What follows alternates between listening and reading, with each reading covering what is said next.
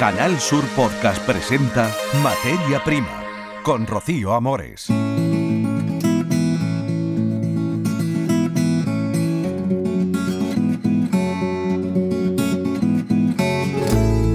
Saludos Andalucía. COVAT es una cooperativa de primer grado del Valle de los Pedroches de Córdoba que recoge 5 millones de litros de leche.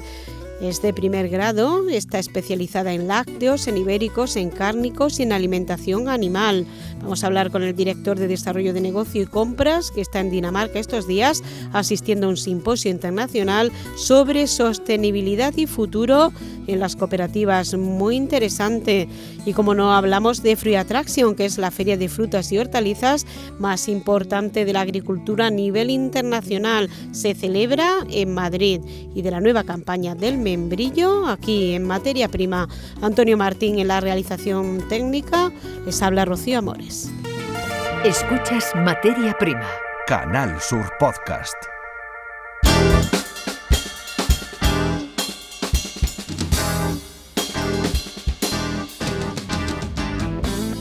Les contábamos en el anterior programa que se había celebrado el Foro Nacional del Caprino en su edición número 11. Una de las personas que participó y también como empresa en este foro es Emilio de León y Ponce de León, que es director de Desarrollo de Negocio y Compras en COVAP.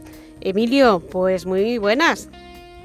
Muy buenas, ¿qué tal, Rocío? Me alegro de saludarte de nuevo. Igualmente, en este foro se puso de manifiesto, bueno, cuál es la salud del sector lácteo, de cabra en concreto, pero bueno, ustedes también tienen leche de vaca en Andalucía y parece que la salud no, no está mal, ¿no? Para, para los tiempos que corren. Cuéntenos, Emilio. Bueno, la, la realidad es que, que, el sector lácteo sí que, eh, la hermana mayor, ¿no? Que siempre se, se nombra es la vaca de leche, el sector lácteo de, vacuno, sí que está atravesando un momento complicado, el, caprino también, por sobre todo por el incremento de costes que está sufriendo a nivel ganadería. ¿no? Eh, han sido las principales materias primas para la alimentación animal de, esos animales, de la cabra y, de la, y de la vaca, que han subido de forma pues eh, exponencial en los últimos meses.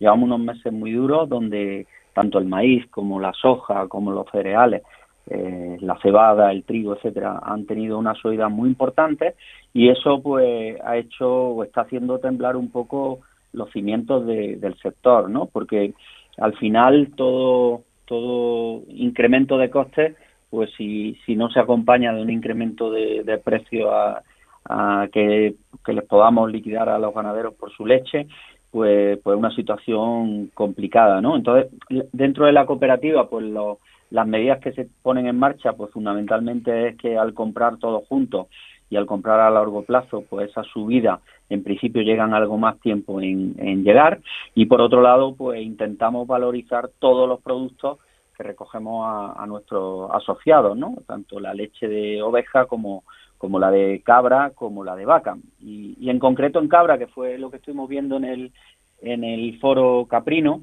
de, de elegido, pues la verdad es que, que, la leche de cabra es un producto que, que, desde sus características nutricionales es un producto de, de mucho valor biológico. Nosotros lo hemos apoyado desde hace bastante tiempo que empezamos a envasar leche de cabra y, en 10 años hemos pasado de, envasar algo menos de 2 millones de, litros a, a, estar envasando casi 5 millones de litros, ¿no? Lo cual es un crecimiento pues muy importante dentro de, de los volúmenes pequeños que, que tenemos, ¿no? O sea, que, que está envasando casi 5 millones de litros, pues ya es, una, es, un, es un reto casi conseguido, pero no nos quedamos aquí, ¿no? Tenemos claro que es un producto que va a seguir teniendo mucho futuro y que hemos acompañado de, del desarrollo el año pasado de, un producto que casi es único a nivel comercial, que es la, la mantequilla de cabra. Sí, sí, eso, le, eso le iba a decir, Emilio, la mantequilla de cabra, que por cierto la probamos y está buenísima. Está muy buena. Es un, producto, es un producto espectacular desde el punto de vista eh, ya digo, tanto nutricional como, como sensorial, ¿no? Y también que, que, la cooperativa haya apostado por una raza autóctona como es la raza murciano-granadina y que haya sido la, la única empresa en España que haya podido envasar en UHT esta leche, pues también nos, nos hace sentirnos muy orgullosos porque es desarrollar algo de alguna forma el, sector caprino en nuestra zona, ¿no? que tanta importancia tiene, aunque sea un sector pequeño dentro de, de nuestra Bueno, de eso se hablaba, que hay de que diversificar productos para competir en un futuro en el foro precisamente. Eh, cuéntenos mm, qué es COVA, o sea, eh, qué magnitud tiene, mm, está hablando de productos, de la leche que recogen, de los productos que hacen, eh, cómo funciona COVA para quien no lo conozca y, exactamente cómo es la cooperativa, qué, producción tienen y qué diversificación tienen. Pues, pues bueno, COVAP es una cooperativa de primer grado. Eso quiere decir que los socios, los ganaderos, son los que son socios de la, de la cooperativa. Es una cooperativa de primer grado, pues que facturó el año pasado 480 millones de, euros y fundamentalmente en tres actividades. La actividad más importante en cuanto a volumen de negocio es la actividad láctea, la segunda más importante es la alimentación animal y la tercera es el grupo cárnico. Eh, estamos comercializando, recogiendo a diario de las granjas ganaderías de vacuno de leche un millón de litros diarios y luego recogemos más de 5 millones de litros de leche de cabra al año y más de 2 millones de litros de leche de oveja al año. En el área de alimentación animal, pues estamos alimentando eh, todo el ganado que entrega tanto las producciones lácteas como las producciones cárnicas a la cooperativa y en la parte cárnica, pues contamos con un centro de transformación cárnico, con sala de despiece y la industria del cerdo ibérico. Y con eso pues damos cabida a la, al cebo, porque también contamos con cebaderos de ternero y centro de tipificación de cordero, y recogemos los animales, los cebamos, los tipificamos, los llevamos a nuestro centro de transformación y los comercializamos, igual que hacemos con la leche. Recogemos la leche a diario, la llevamos a nuestra propia industria y la comercializamos. Ese es un poco eh, el modelo de integración o, que nosotros llamamos de trazabilidad 360 que abarca desde la agricultura, porque ya desde el año 2015 nos metimos en agricultura y abarca desde la agricultura para alimentar a los animales mediante la fábrica de pienso, de ahí a la ganadería, de la ganadería a nuestra industria y de la industria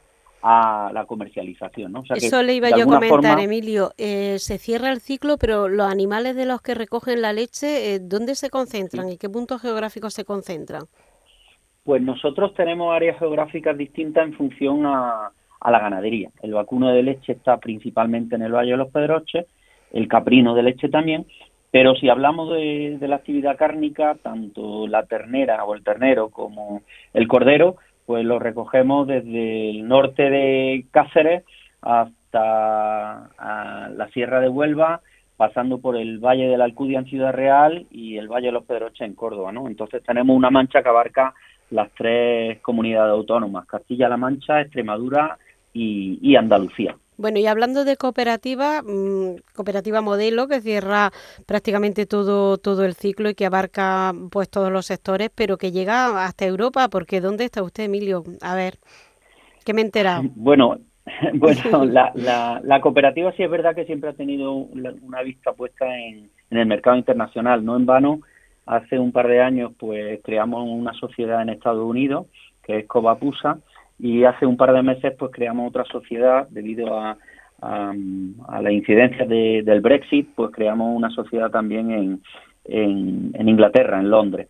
Eh, ahora actualmente pues sí, hoy estoy en, en, Dinamarca, eh, pues bueno, porque como decía la cooperativa siempre ha tenido la vista fuera y bueno, desde hace unos meses pues también creamos un departamento que es el Departamento de Desarrollo de Negocios y, lo que busca este departamento, en el cual yo estoy ahora mismo eh, 200% dedicado, pues es eh, buscar oportunidades tanto en España como fuera de España de diversificar eh, todas nuestras producciones o llegar a acuerdos con, otros grupos cooperativos, etcétera, ¿no? Entonces, pues mañana y pasado estoy en Dinamarca y compartiré con la Asociación Europea de Cooperativas Agrarias eh, con Rabobank, con cooperativas como Danis Crown o como Arla, eh, donde bueno vamos a estar dos días compartiendo eh, experiencias y, viendo también sus instalaciones y por dónde va el futuro y la sostenibilidad de nuestras cooperativas.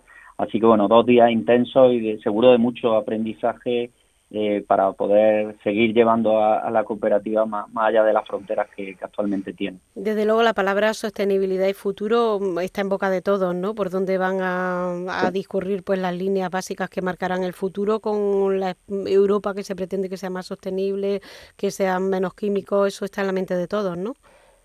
Así es, nosotros nosotros siempre decimos que la sostenibilidad estaba en, el ADN de la cooperativa, ¿no? Porque pensar que en el norte de la provincia de Córdoba se, generara un, sector lácteo donde realmente no había eh, eh, las condiciones, no se daban las condiciones para producirse eh, y que sesenta y tantos años después pues sigue siendo esté vivo y creciendo, eso es sostenibilidad. Sostenibilidad es dejar a, a las generaciones siguientes todo un legado, ¿no? Y yo creo que la cooperativa desde su inicio la ha venido haciendo. Es verdad que ahora se abren otras ramas de sostenibilidad y hablamos de sostenibilidad eh, no solo social, que, sigue estando ligada al territorio, sino también evidentemente económica, porque sin ella no, no es posible, pero sí ha entrado muy fuerte la sostenibilidad medioambiental, ¿no? Y somos todas las empresas las que tenemos una preocupación importante en este en este futuro que ya es presente, que no ya es futuro. Bueno, Emilio, pues hemos aprendido mucho de lo que es COBA, de cómo está el sector, pero ¿qué le parece si en próximos programas le llamamos nos cuenta qué ha aprendido usted en Dinamarca, que seguro que, a todos nos viene bien? ¿Hecho o no hecho? ¿Trato mm. hecho o no hecho? Sí. Sí, ¿no? Sin problema, Rocío. Encantado. Pues nada, ¿Eh? que aprendan mucho y que disfruten mucho del paisaje de Dinamarca. Muchas gracias, Emilio, por haber estado con nosotros. Muchas gracias a vosotros, Rocío. Escuchas Materia Prima Canal Sur Podcast. Free Atracción es la cita del campo de Andalucía en Madrid. Es una cita internacional. Allí van las empresas andaluzas a entrevistarse con sus proveedores, con sus clientes, con los mercados a nivel nacional e internacional. Y allí está nuestro compañero Antonio Hermosa de corresponsal que nos va a contar todo lo referente a Free Attraction. Después de un año sin feria debido a la pandemia de coronavirus, Free Attraction se está celebrando en el recinto ferial IFEMA de Madrid, la feria agroalimentaria más importante que se celebra en España. Son 78 empresas que están bajo el paraguas de la Consejería de Agricultura, Ganadería, Pesca y Desarrollo Sostenible en el pabellón número 9 de IFEMA. También hay otras 60 empresas que de forma independiente se distribuyen por los otros 7 pabellones que hay abiertos en esta feria en Madrid. Y luego ocho empresas se dedican al mundo de la industria auxiliar y también están ofreciendo las innovaciones en el mundo de la agricultura de fruta y hortalizas.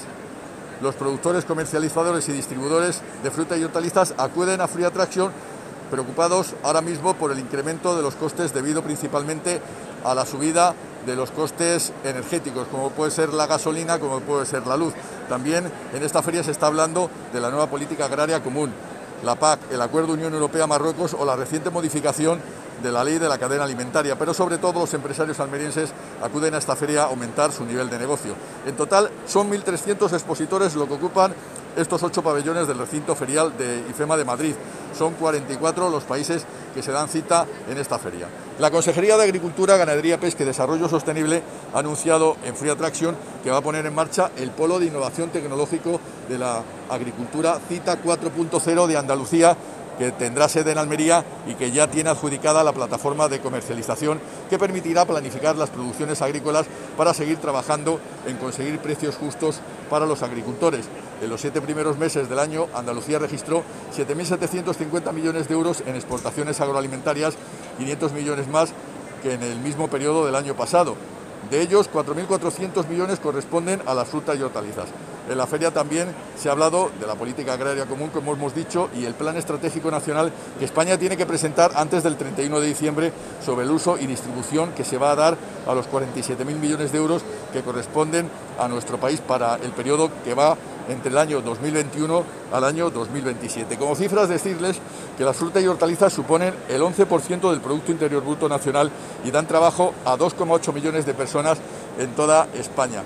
Y también decirles que de las provincias que hay representadas en Free Attraction de Andalucía, Almería es la que mayor exportaciones realiza con 2.190 millones entre enero y julio, seguida de Huelva con 1.170 millones.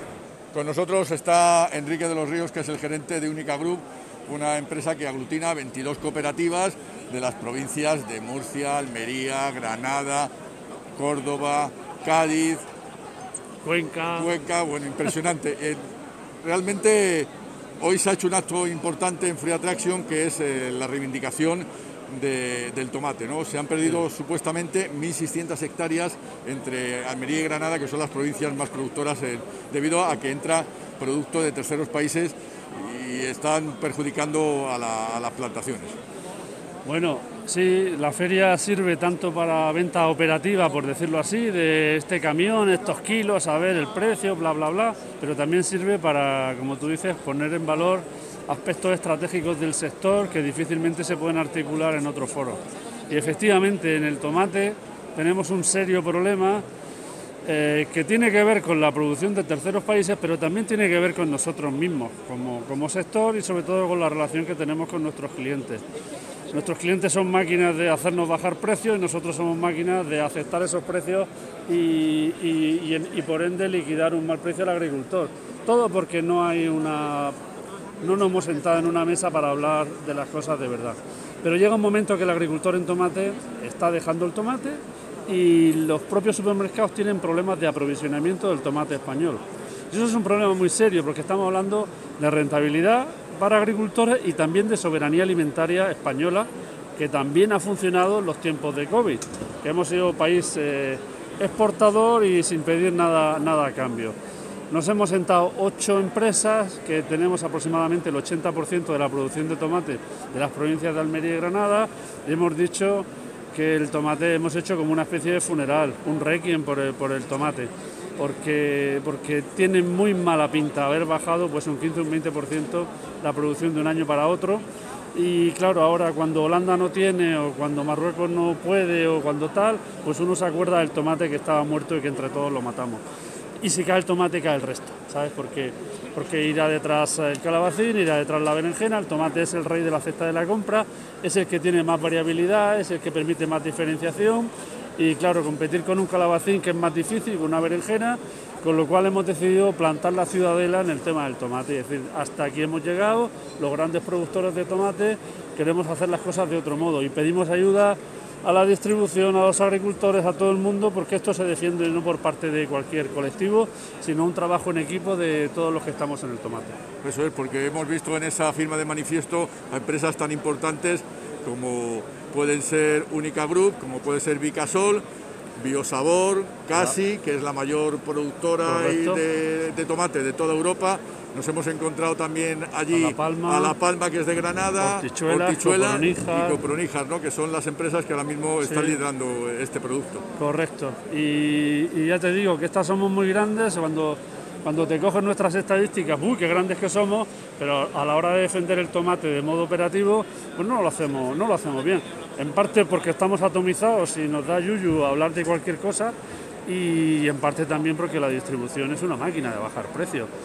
Pero este modelo ha funcionado bien hasta ahora, pero ya se ha acabado. O sea, no, no es que no es que se ha acabado, es que no funciona ni para la propia distribución. Entonces tenemos que reinventar el modelo si queremos sobrevivir. Y en la feria también, la feria de Free Attraction, que es una feria muy importante, se ha hablado de otras cosas, se está hablando de política agraria común, Sí. de esos 47.000 millones que tienen que venir para España durante el periodo 2021-2027, se está hablando de ese convenio, de ese acuerdo Unión Europea-Marruecos, se está hablando también de las, los costes que están siendo muy elevados. Se está hablando también, ayer por ejemplo presentamos una fundación que se llama What We Eat, que en español es eh, lo que comemos, para intentar también luchar con otro gran enemigo que son los ultraprocesados. Y todo eso que tú estás diciendo son grandes retos que tenemos a nivel sectorial. En general nos podemos quejar y aquí pues decir muchas cosas, pero en general el sector tiene el viento de cola, seguimos siendo primera potencia mundial, seguimos siendo grandes empresas y depende de nosotros, como dice el Cholo, el partido. Eh, para ganar la liga no, no necesitamos nada más que sentarnos, hablar entre nosotros, hablar con nuestros clientes y hacer lo que tengamos que hacer en casa. Enrique de los Ríos, gerente de Única Grupo, muchas gracias por atendernos y a seguir trabajando por el futuro del campo almeriense, del campo andaluz, que da de comer a muchas familias. Gracias. Gracias a vosotros. Y Rocío, también la producción ecológica es muy importante en la provincia de Almería y también en Andalucía. Con nosotros está ahora mismo Francisco Jesús Montoya, que es el máximo responsable de Biocampo Joima, que es la mayor empresa ecológica que tenemos ahora en Andalucía. Muy buenas tardes. Muy buenas tardes, ¿cómo vamos? Campo Joima lleva 14 años trabajando desde 17, 17 años. desde el 2004 haciendo una producción ecológica, ya son 30 productos lo que hace y una producción importantísima, son 70 millones de, euros lo que, lo que vende cada, cada año, ¿no? cada campaña. 70 millones de euros y unas cuantas familias trabajando ahí, que eso también es importante. Sí, ya estamos casi mil familias trabajando en Campo Joima, en el campo, en el almacén en las ventas, en todo. Y bueno, empecemos como nos trataban hace 17 años como unos aventureros y ahora la aventura se ha convertido en una realidad. La realidad es que del campo almeriense eh, salen verduras ecológicas para toda Europa y que Almería es la provincia más importante de agricultura ecológica de, toda Europa, que es una cosa que de dato que la gente no sabe, es la despensa de, ecológico de Europa. Y bueno, nosotros estamos ahí, empecemos, fuimos pioneros, hemos ido creciendo en función de la demanda del mercado y bueno, y nos ha colocado en, en un sitio clave para, para suministrar a toda Europa. Tenemos productos, eh, verduras todo el año.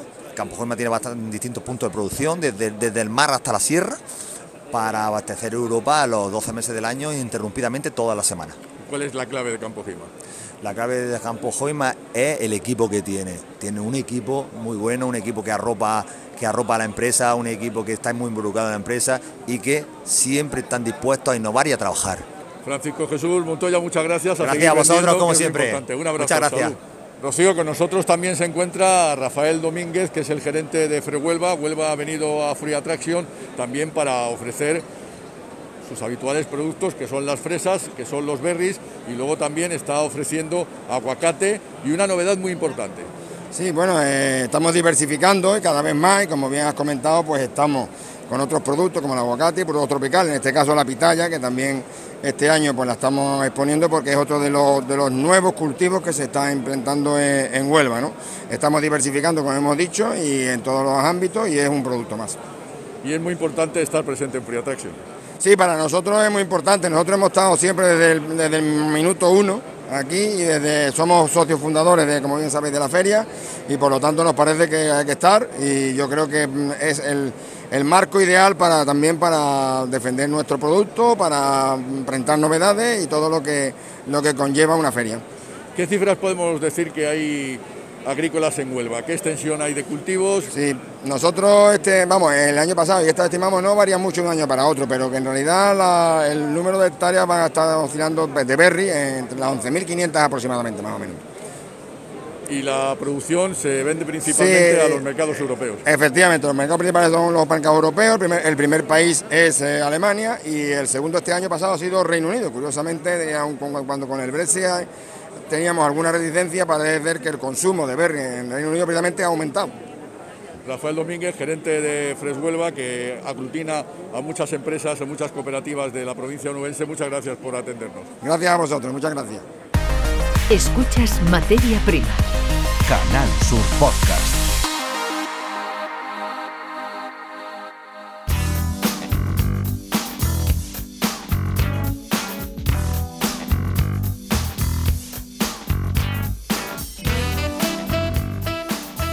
En materia de empleo está previsto que en el sector agrícola seguimos con Huelva y con la fresa, que se contrate a cerca de 10.000 personas durante la fase de plantación de la fresa que se inicia esta semana y que se prolongará durante el mes de octubre. Carlos Juan. Se estima que se pondrán cerca de 340 millones de plantones en una superficie de algo más de 6.000 hectáreas. La provincia de Huelva concentra más del 95% de la producción del total nacional de este fruto. La fase de plantación se realiza con mano de obra local y fidelizada de otras campañas. Alberto Garrocho es el presidente de Fres Huelva. Huelva con sus 6.000 hectáreas pues, actualmente está en el ranking en cabeza a nivel mundial y bueno, superando a California y a Florida ¿no? y a otros países como puede ser Egipto, Marruecos y la verdad que bueno, Huelva tiene un potencial digamos en el tema de berry bastante considerable, no solamente con fresas sino con frambuesas, arándanos y moras. ¿no? Al mismo tiempo, en Córdoba arranca la temporada de recogida de setas y hongos, que está sujeta a regulación por parte de la Administración Autonómica. Se establece un máximo de 5 kilos por persona y día y no se podrán utilizar herramientas que puedan producir daños en el mantillo del suelo. La recolección debe hacerse con luz natural de día y el transporte de setas y hongos debe realizarse en cestas que permitan la aireación y dispersión de las esporas. La temporada de recogida está abierta hasta la próxima primavera. Acaba de comenzar una nueva campaña de membrillo, un producto en el que la localidad cordobesa de Puente Genil es referente. Se prevé una cosecha de buena calidad, una ligera bajada de producción. Carlos. Una campaña en la que ya desde el sector alertan del incremento de los costes de producción, que van desde el aumento del precio de combustible o la electricidad a la subida de los materiales para envasado. Todo podría influir en el precio final de este apreciado producto. Cuenta Iván Torres de Membrillos La Góndola. Esta campaña se presenta, se presenta bien, está un poquito más corta que el año pasado, pero es verdad que estas últimas lluvias han venido bien. Lo que no, lo que no puede ser es que el fruto que no se ha dado ya pues no aparezca ahora de golpe, ¿no? pero siempre el agua unos kilitos más dan. La campaña de este año acumula un pequeño retraso por razones meteorológicas. Los productores confían en que la reactivación del canal Oreca la restauración y la hotelería sirva de estímulo para el sector. De nuevo escuchamos a Iván Torres. No solo nuestro sector, sino todos los que iban a hostelería pues se han visto afectados y ahora que, como bien dices, que parece que está esto más controlado y ellos pues, están pudiendo tener un poquito de, aliento, pues eso, va siempre a repercutir en positivo para todos. ¿no? La provincia de Córdoba es una de las principales fabricantes en España de productos derivados del membrillo. el sector del jamón y los pedroches comienza a recuperar la normalidad después de que la pandemia hiciera que cayeran las ventas en torno a un 40%, una situación que además se une con la crisis de precios endurecida por el aumento de los costes de producción. Hablamos de jamón, Carlos Juan. Es el motor económico principal de esta comarca. El jamón de bellota, con denominación de origen, moviliza en la zona más de 200.000 cabezas. En cifras, el año pasado el sector vendió 78 toneladas de producto, facturando 2 millones de euros. El resumen lo aporta el presidente de la denominación de origen Los Pedroches, Antonio Jesús Torralbo. Sufrimos una penalización en cuanto a certificación de piezas de un 6%. Con lo cual, aquello fue, fue un tema exitoso. Yo lo entiendo como, como exitoso con, toda, con todo lo que nos estaba cayendo. Este año el 60% de las ventas está todavía pendiente de lo que ocurra estos próximos meses, ya que la campaña de Navidad siempre es decisiva. Además, se suma al que, a pesar de la caída de los precios de venta de más de un 30%, los ganaderos de la zona no han bajado el nivel de producción, como sí ha ocurrido en otras zonas de España, donde el sacrificio de cerdos ibéricos de bellota se ha reducido hasta un 20% prácticamente el nivel de producción es similar, eh, lo que tenemos en campo es prácticamente similar a lo que, a lo que tuvimos eh, el año pasado. Más de 250 explotaciones ganaderas de los Pedroches producen jamón de la máxima calidad. Tanto es así que este año la Feria Gourmet de Madrid lo va a nombrar Mejor Producto Nacional del Club Gourmet. Un marchamo de calidad que puede influir en su imagen en exterior y en la posibilidad de seguir conquistando nuevos mercados como el japonés y el chino con otra versión más light. Nos cuenta Antonio Jesús Torralbo, presidente de la denominación de origen Los Pedroches.